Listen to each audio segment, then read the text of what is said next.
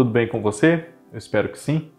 Eu sou o Fábio Costa e nesta quinta-feira temos aqui no canal do Observatório da TV para você mais um TBT da TV. Não é? Como você já está acostumado, se já for inscrito aqui no canal e se não for, eu peço a você que se inscreva, tá bom? E ative no sininho as notificações para não perder nenhum dos nossos vídeos. Assim que nós publicarmos, você já é avisado e pode assistir, né? Tem os meus, tem é, Kaká Novelas, também tem o Cristiano Blota por trás da tela, Cadu Safner com o olhar latino e muito mais, tá bom? Além, é claro, de pedir para você acessar o maior site da nossa internet que fala só de televisão, o observatoriodatv.uol.com.br. Muito obrigado a todos vocês pela audiência sempre. No dia 27 de agosto de 2001, portanto estamos fazendo agora 20 anos, né? A TV Globo estreou no seu horário das 7 uma novela que tinha um super elenco, né? um elenco estelar, como a gente chama, né? uma proposta arrojada, adequada para o, o escracho, né? uma comédia rasgada ali no horário das 7 e que infelizmente acabou não alcançando o sucesso que a emissora esperava e que o projeto merecia, inclusive. Né? Foi muito incompreendido, na época deu o que falar, isso acabou comprometendo a trajetória de êxito da novela. Eu estou falando de A Incrível Batalha das Filhas da Mãe no Jardim do Éden, ou como ela é mais conhecida, né? As Filhas da Mãe, novela de Silvio de Abreu, que foi escrita, além dele, também pelo Alcides Nogueira, pelo Bosco Brasil. Eles tiveram a colaboração da Sandra Lousada e responderam pela direção dessa novela o Jorge Fernando, como diretor-geral e diretor de núcleo, e junto com ele ali também dirigiram né, o Marcelo Travesso e o Marcos Alvise. Essa novela ela foi escrita para um determinado elenco, né? Então é, ao contrário do que geralmente se faz, né, quando o autor cria uma história, desenvolve ali a história, os personagens e depois vai pensar no elenco, uh, apesar de ter em mente um ou outro ator, mas em geral o elenco só vai ser de fato definido quando a história o é. Aí foi o contrário, né? Silvio de Abreu convidou determinados atores e a partir do aceite, a partir do sim, foi que ele pensou numa história que pudesse conjugá-los, né? Foi um, proje um projeto de trabalho inverso ao que em geral acontece. E isso fez também com que o elenco fosse esse elenco estelar ao qual eu me referi. Por exemplo, né? Eh, essa novela tinha no elenco, entre outros atores, Fernanda Montenegro, Raul Cortez, Tony Ramos, Regina Casé, Tiago Lacerda, Cláudia Raia, Alexandre Borges, Reinaldo Gianecchini, Lavínia Vlasak, André Beltrão, Beth Coelho, né? Cleide Diácones, Cláudio Hanna, Diogo Vilela, Francisco Coco, né? Era um super elenco para essa história que era qual? Fernanda Montenegro interpretava a Lulu de Luxemburgo, uma diretora de arte muito famosa, reconhecida, que inclusive começa a novela ganhando um Oscar. Né? Aí foi uma homenagem que o Silvio de Abreu, muito amigo da Fernanda, fez a ela, depois que em 1999 ela perdeu o Oscar, né, na ocasião, para a atriz Gwyneth Paltrow. Né? Ela concorria por Central do Brasil e perdeu. Então, na novela, a Lulu ganhou, né? Ela começava a novela ganhando um Oscar. E estava radicada nos Estados Unidos fazia já bastante tempo, desde que havia sido expulsa de casa pelo marido, Fausto Cavalcante, que era o Francisco Coco, né? É, um homem mau, um homem cruel, né? que é, casou-se com ela, roubou-a do homem pelo qual ela havia se apaixonado e que também havia se apaixonado por ela, um amigo dele, Arthur Brandão, que era o Raul Cortez. Né? É, Arthur acabou se casando com outra mulher. Quando nós acompanhamos a novela nos tempos atuais, ele é viúvo, tem os dois filhos conquistadores, galãs, namoradeiros, né? O Ricardo, que era o, o, o Reinaldo Gianecchini, e o Leonardo, que era o Alexandre Borges, né? Eles ali cuidados com muito zelo pela governanta, a dona Divina, que era a Cristina Pereira. Né? Arthur, apesar de ter tido romances, ter se casado, estar noivo de uma moça muito bonita e que é mais nova do que os filhos dele, né? A Valentine, que era a Lavínia Vlasak, ele nunca esqueceu a Lucinda, né? que é o nome é, pelo qual ele se lembra com muito carinho da Lulu. E Lulu, para todos os efeitos, ela está até morta, né? Enfim, as pessoas perderam contato com ela, perderam informações sobre ela depois que o Fausto a expulsou. E por que ele a expulsou de casa? Ele colocou a mulher para fora, afastou-a dos três filhos do casal, né? É, depois de uma situação ali mal explicada, da qual ele se aproveitou para colocar a mulher para fora. Né? Ele não aceitava a vocação artística dela, que foi trabalhar com decoração, né? E ela acabou sendo assediada pelo decorador, patrão dela. Né? Ela, ele, ela foi mal interpretada na sua simpatia, na sua solicitude, e ao defender-se do assédio, o homem acabou morrendo, enfim, e o Fausto, ao invés de ajudá-la, resolveu livrar-se dela, colhendo provas contra ela, embora ela fosse inocente, e fazendo com isso com que ela tivesse que ir embora de casa, embora da família, embora do Brasil até, para não ser presa por um crime que ela não havia cometido, né? E é uma mágoa muito grande que ela carrega, principalmente por ter vivido tanto tempo longe dos três filhos. Ela acaba voltando ao Brasil no princípio da nossa história. Mas se ela tinha tanto medo do marido, o Fausto, por que ela volta ao Brasil? É apenas coragem, é, resolve, agora que é reconhecida, famosa, ganhou um Oscar, ela volta ao Brasil por isso? Também, mas não somente. Né?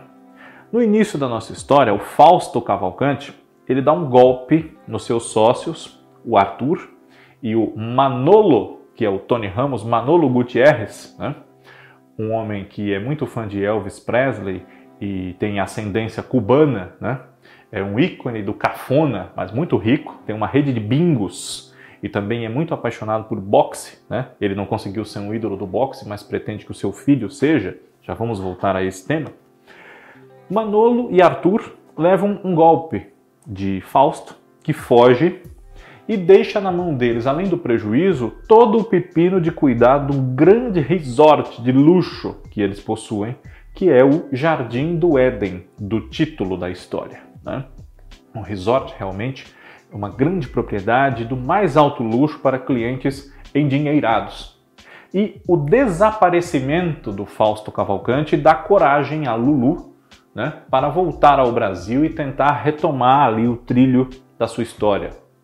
E ela coloca detetives, né, investigadores, para investigar, claro, né, onde estão os três filhos dela.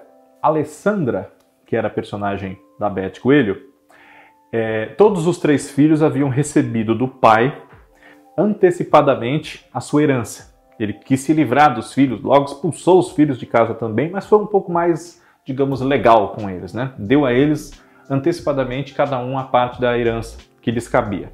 A Alessandra foi para Roma, né? Acabou com o dinheiro todo também na tentativa de ser escritora, sem maiores sucessos. Né? A Tatiana, que era a Andréa Beltrão, não foi para a Itália, mas foi para a Inglaterra, né? Passou um tempo em Londres, quis ser cineasta, também não deu certo na vida nesse sentido. E o filho caçula, o Ramon, uh, quando adulto, fez uma operação de mudança de sexo, né? Então, é, havia se tornado a Ramona, uma jovem transexual muito atraente, muito bonita, que chamava atenção por, por onde ela passava, enfim, a Cláudia Raia, né? E é, essas filhas da mãe voltam para o Brasil todas também por conta da confusão criada pelo sumiço do Fausto Cavalcante, né? E, e é uma oportunidade para que essas filhas, né, e elas se reencontrem com a mãe né, e estabeleçam o elo que foi cortado por esse pai tão cruel. E também é o reencontro de Lulu com o seu amor da vida toda, o Arthur. Né? Mas existem empecilhos. Né? E é claro que essa volta da mãe e das filhas ao Brasil também cria outros problemas, porque, por exemplo, é, Ramon, né? agora Ramona, quando era Ramon, ele era muito maltratado pelo amiguinho ali, pelo filho do amigo do pai, o Leonardo. Mas agora que é Ramona, e bonita, exuberante, enfim, desperta a paixão desse mesmo Leonardo. Né? E o romance dos dois, Alexandre Borges e Cláudia Raia, tinha muita torcida do público, mas ao mesmo tempo criava uma confusão na cabeça dos telespectadores que é, faziam questionamentos muito parecidos com aqueles que o próprio Leonardo chegava a fazer para si mesmo, né? O Leonardo ficava é, pensando se ele era gay por gostar da Ramona, já que a Ramona um dia foi o Ramon, né? E uma situação um pouco parecida ocorria com o irmão dele, o Ricardo, que tinha a namoradinha que ele quisesse, né? E é, cai de amores de repente, né? Pelo, pelo Dadá, que ele conhece, Dadá, né? Ou melhor, Dagmar, que é a Cláudia Jimenez. É a, a Dagmar é a vendedora de doces em um dos bingos do Manolo e ela sonha com aquele menino tão bonito, famoso, uma celebridade que é o Ricardo Brandão. Né? E ela um dia resolve fazer um teste para trabalhar ao lado do Ricardo numa série de TV, só que ela vai como homem, porque o teste é para interpretar o melhor amigo do personagem dele. Então ela se passa por homem, né? E se apresenta como é, Dagmar, enfim, que é um nome que serve para a situação, né? Mas é, ele se vai se aproximando de Dagmar e ao vê-la ou vê-lo, enfim, com outros olhos, o Ricardo se questiona se ele é gay, enfim, ele não sabe que Dagmar é uma mulher, né? E que é apaixonadíssima por ele, enfim. Esse tipo de coisa criou uma certa confusão em uma parte do público, né, que não compreendia muito bem ali as efetivas emoções dos personagens. E aí a gente tem que falar também que existia um pouco de preconceito, né? Porque digamos que Dagmar fosse um homem, não fosse uma mulher travestida, né? Por que o Ricardo não poderia ser apaixonado pelo Dagmar, seu amigo de cena ali, seu colega da série? Digamos que o Leonardo é, se apaixonasse pelo Ramon sem que ele fosse Ramona com aquela imagem feminina. O Ramon, né, com um corpo de homem, enfim, maneiras de homem, voltando ao Brasil depois dessa ausência sem ser Ramona, sem ser Cláudia Raia. Né? Haveria algo de errado nisso? Enfim, né? Na cabeça das pessoas existem muitas confusões motivadas às vezes pelos preconceitos e isso acabou comprometendo um pouco a fruição, digamos assim, da novela. Mas havia outros elementos né, que compunham essa confusão mais ainda. Por exemplo, lembram que eu falei do filho do Manolo? Ele tinha um filho chamado Diego, que era o nosso secretário de cultura hoje aí, o Mário Frias, né, recém-saído da Malhação. E o Diego, eh, o pai queria que ele fosse lutador de boxe, um ídolo do boxe e para isso contratou os serviços do treinador que o havia treinado quando jovem, o Barnabé, que era o Flávio Miliatio. Né? Mas o Diego tinha uma grandíssima vocação para ser estilista, um grande talento para desenhar roupas, né? roupas de classe, enfim. Inclusive ele chega aí trabalhar com a Ramona num ateliê de moda. Né? Ele começa a namorar com uma moça chamada Joana, que era a Priscila Fantin, que também era o inverso do que você espera de uma jovem, bonita, enfim. Ela não queria saber de moda, por exemplo, como ele. Não tinha nenhum interesse em moda, em coisas que para ela eram besteiras. Ela sim queria lutar boxe. Então os papéis se invertiam. Funções reservadas pela sociedade para o homem e para a mulher. Né? E sem que eles fossem homossexuais. Né? Tanto é que eles formavam um casal. A Joana queria ser boxeadora, mas ela era heterossexual e gostava do Diego, que também é, era heterossexual, mas era estilista. Né? O Silvio de Abreu já havia feito isso, por exemplo, em Cambalacho, de 86, quando ele inverteu os polos e fez com que o bailarino clássico era, eh, fosse o Edson Celulari, que era o Tiago, e a mecânica, a borracheira de modos rudes, enfim, a Débora Bloch, que era a Ana Machadão. E os dois formavam um casal. Né? Uh, ele gosta de propor coisas diferentes assim, né? que coloquem a gente para pensar. Mas no caso das Filhas da Mãe, a novela infelizmente não fez o sucesso que Cambalacho fez. Né? Outra coisa que confundia as pessoas um pouco era o fato de que é, os núcleos, as cenas, as situações da história, elas eram ligadas por um rap. Né?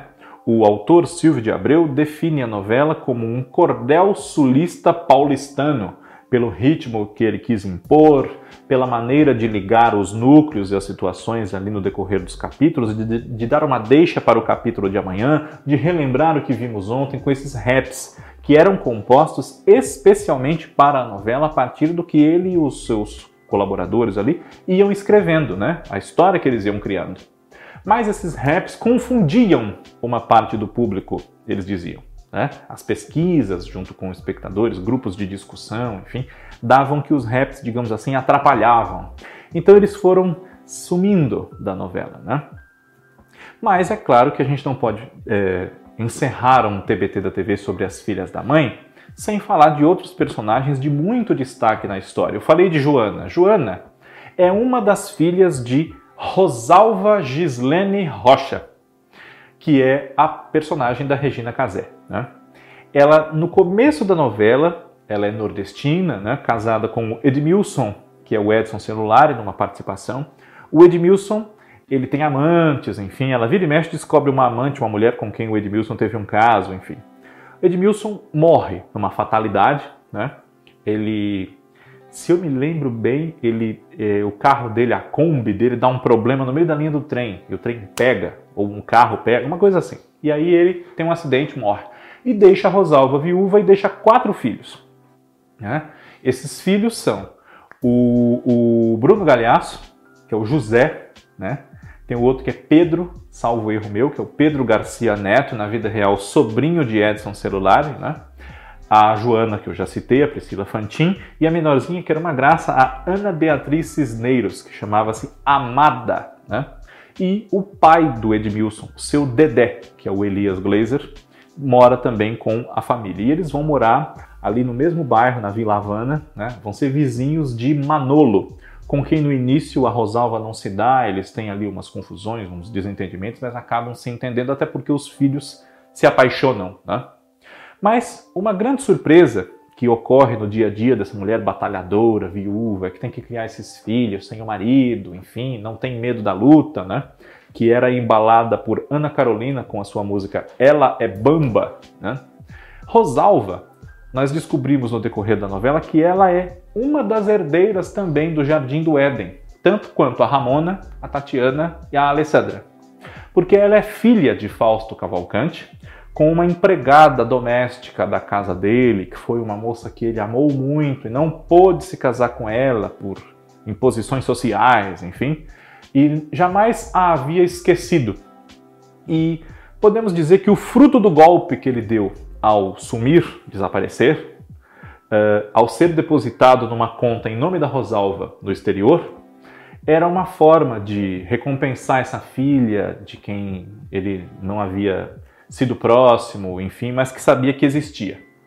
E Fausto Cavalcante passa a novela sumido, mas ele volta, ele reaparece, né? Só que ele morre ao reaparecer, né? E apenas a governanta da casa dele, que era Jaqueline Lohans, né?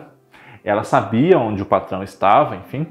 Mas um dia numa festa que marca a volta do Fausto Cavalcante ali, é, há um blackout na mansão dos Cavalcante e o Fausto aparece morto. Então, é, há um, um, trecho no final da novela né, que pergunta quem matou Fausto Cavalcante. Né? Há um vilão nessa história, embora os personagens tenham características boas, mas enfim, né? Há um vilão que merece ser lembrado, que é o vilão galã, o Adriano, papel do Tiago Lacerda ele se considerava o herdeiro merecedor do Fausto, afilhado dele, né? Então ele se envolve romanticamente ali com as herdeiras para tirar vantagem. Né? Ele, na verdade, quer dar um grande golpe e se apossar do Jardim do Éden e de tudo que é de Fausto Cavalcante. Ele se acha nesse direito.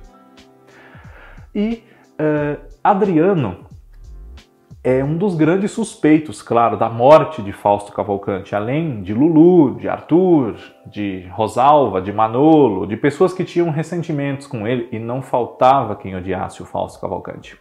Mas o final da novela nos revela que quem matou esse empresário foi a Valentine, a Lavínia Vlasak, né?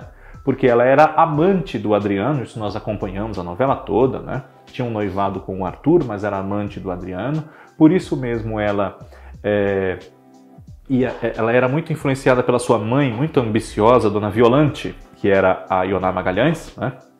e vivia aquele relacionamento ali, gostava mesmo do Adriano, mas não dava chance a um amigo da vizinhança pobre dela ali, que gostava muito dela, um rapaz surdo-mudo, o Faísca, que era o Gustavo Falcão, quem fazia. E acabava sabendo de uma coisa ou outra, né?